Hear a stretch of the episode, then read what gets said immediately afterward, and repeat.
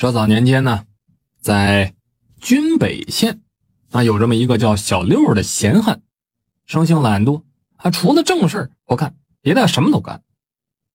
说这父母活着的时候啊，尚且还能啃啃老，可是这父母一驾鹤西去啊，他这生活就没了依靠了，几亩薄田也被他卖了个精光。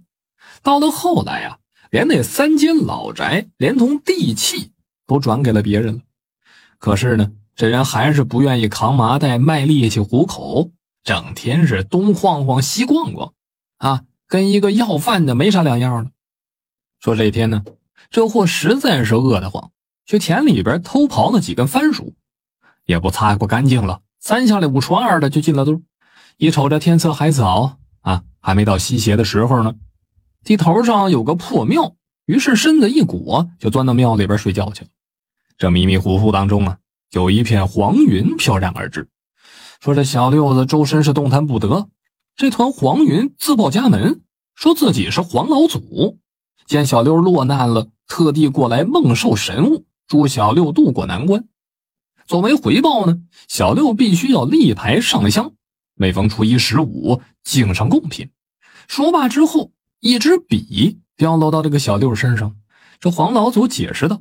说这支笔用的是霸毛精制作而成，只有在夜里才能发挥奇效。施术者挥动霸毛神笔，墙上画上一扇门，念动咒语，虚门成真，门户大开，便可趁虚而入。所以此术又叫做遁墙法、叩门术。接着，那黄老祖又给他传授了十二句咒语。这梦里边传授啊，有个好处。啊，因为是神魂相交啊，饶是脑筋不好使的傻缺呢，也能记得清楚，所以他只念了一遍，小六便记牢了。最后呢，黄老祖叮嘱道：“说此遁墙法不可寻觅富户，这些人家里运势好，十有八九叩不开他的墙门。说你可以去找一些家境啊，或者说底子贫薄的这个者施术，虽然说不至于大富大贵吧。”咱也不会像现在一样啊，饥一顿饱一顿。千万谨记什么呢？施此仙术的时候，若是逢到男女欢好，那这霸毛神笔就废了。交代完了之后，那黄老啊就没了。小六由他梦里边醒过来，果然看见一支黄笔压在胸口上呢，顿时啊有些手舞足蹈了。这会儿已经是月上中天了，小六的心痒痒啊。揣好了这霸笔，回了村子，打算试试这遁墙术好不好用。这会儿是时至四更天，啊，人们都已经睡下了。他溜到一处农宅，心里边寻思着：好，就你了。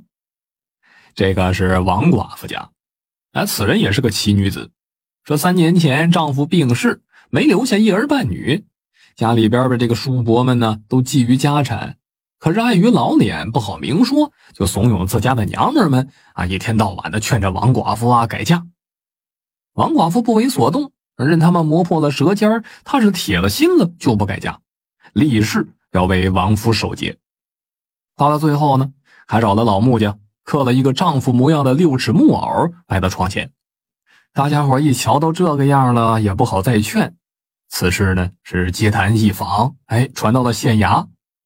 那县令老爷一听大喜，上报州府，准备给这王氏啊立一个贞节牌坊。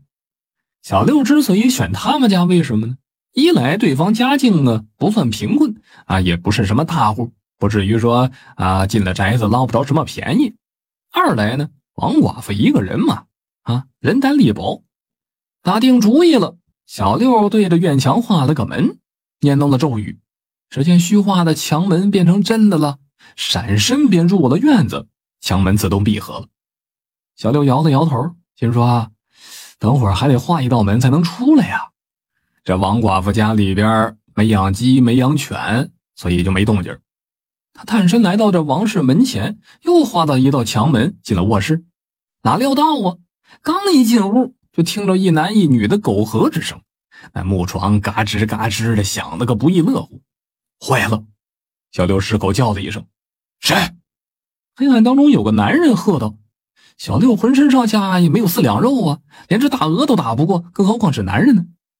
手忙脚乱的就想逃窜，可手里的霸毛神笔就像炉灰一样，扑簌簌的变成了渣子。与此同时，灯被点亮了。王氏被窝里边的宾客不是别人，那是隔壁村子赫赫有名的相熟先生。这三位既然互相都认识，也不用自我介绍了。六只眼睛不约而同的咕噜噜乱转。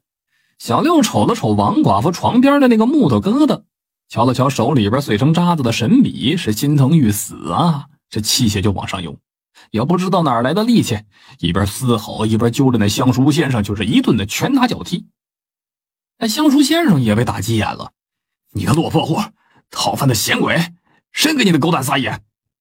俩人搁这寡妇屋里边打了个热火朝天，这下子惊动四邻了，都过来看。大家伙起初还以为是有人踹寡妇门呢，寻了个梯子爬到院里，但是房门有胆，里边拴着进不去。叫了一声“王寡妇”，王寡妇嘴里边应着，却不开门，就这么僵持到了天蒙蒙亮了。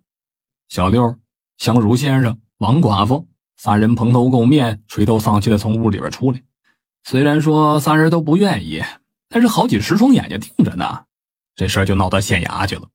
对了口供之后，这吃瓜群众是无不大笑。那县官老爷咂巴咂巴嘴，心里边不痛快。驱散了旁观这些人，直呼可惜，就跟师爷说：“本来咱们县呐，还能再立一座贞节牌坊呢。得，这下倒好，成了笑话了。”师爷人老精啊，嘿嘿一笑说：“大爷，当初您要上报的时候，我就劝您再等等，啊，要闻其言，观其行，过个三年五载再上报也不迟。”那县官老爷叹了口气说。年后本县任期已满，有了个贞节牌坊传将出去，说本县治理有方，正气蔚然，岂不美哉？那师爷又说：“但凡常人身上缺失什么，便要拼了性命的炫耀什么，用标榜自己的伎俩去掩饰。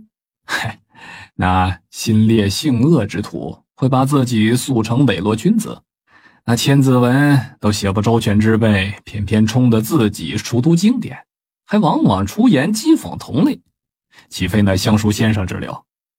再瞧那王寡妇，王夫再嫁本就是平常人论，她却大张旗鼓，非要在人前装一个贞洁烈妇，还刻了个木头人偶立誓守节，实则是放不下自己的姘头罢了。若非是西洋镜拆穿了。还不知道沽名钓誉到几时呢。